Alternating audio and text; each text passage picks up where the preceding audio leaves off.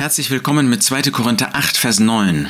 Da schreibt der Apostel Paulus, ihr kennt die Gnade unseres Herrn Jesus Christus, dass er, da er reich war, um euretwillen arm wurde, damit ihr durch seine Armut reich würdet.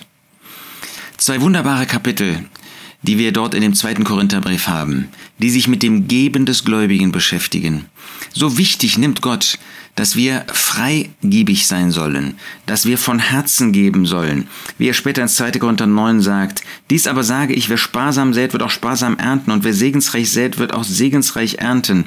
Ein jeder, wie er es sich im Herzen vorgenommen hat, nicht mit Verdruss oder aus Zwang, denn einen fröhlichen Geber liebt Gott. Gott sucht, dass wir von Herzen geben, für ihn, für das Werk des Herrn, für die Mission, für die Verbreitung des Evangeliums, für die Verbreitung des Wortes Gottes, für diejenigen, die ähm, ihren Beruf aufgegeben haben, um ganz für den Herrn zu leben, sei es als Evangelisten, sei es als Hirten, als Lehrer.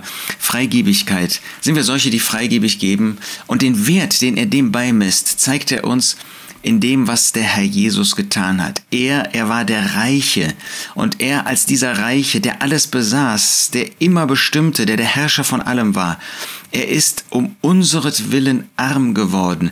Er hat die äußere Herrlichkeit des Himmels, der göttlichen Autorität und Macht, hat er abgelegt, um hier auf dieser Erde in Demut, in Sanftmut, in Unterordnung, in Gehorsam sein Leben zu führen. Warum? Damit er am Kreuz von Golgatha sterben könnte, damit wir durch seine Armut reich würden. Er wollte, dass Menschen, die arm waren, reich würden. Und diese ewige, ja, ewige, das heißt diese außerordentliche, diese einzigartige, diese göttliche Erniedrigung, die der Herr Jesus freiwillig auf sich genommen hat, die soll die Motivation für uns sein, freigebig zu sein. Ja, wenn man einen solchen Vers liest, der muss uns zur Anbetung führen. Dass der Erhabene arm geworden ist um meinetwillen, um unsertwillen. Das ist die Gnade unseres Herrn Jesus Christus. Und das hat er getan, um uns reich zu machen. Wir, die wir arm waren, die wir armselig waren, die wir elendig waren, die wir Sünder waren. Wir sind jetzt in ihm, in Christus vor Gott, sind Kinder Gottes geworden, gehören zur Familie Gottes.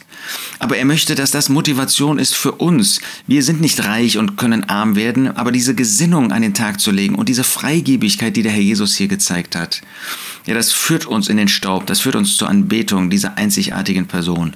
Und das darf und soll uns zur Freigebigkeit führen.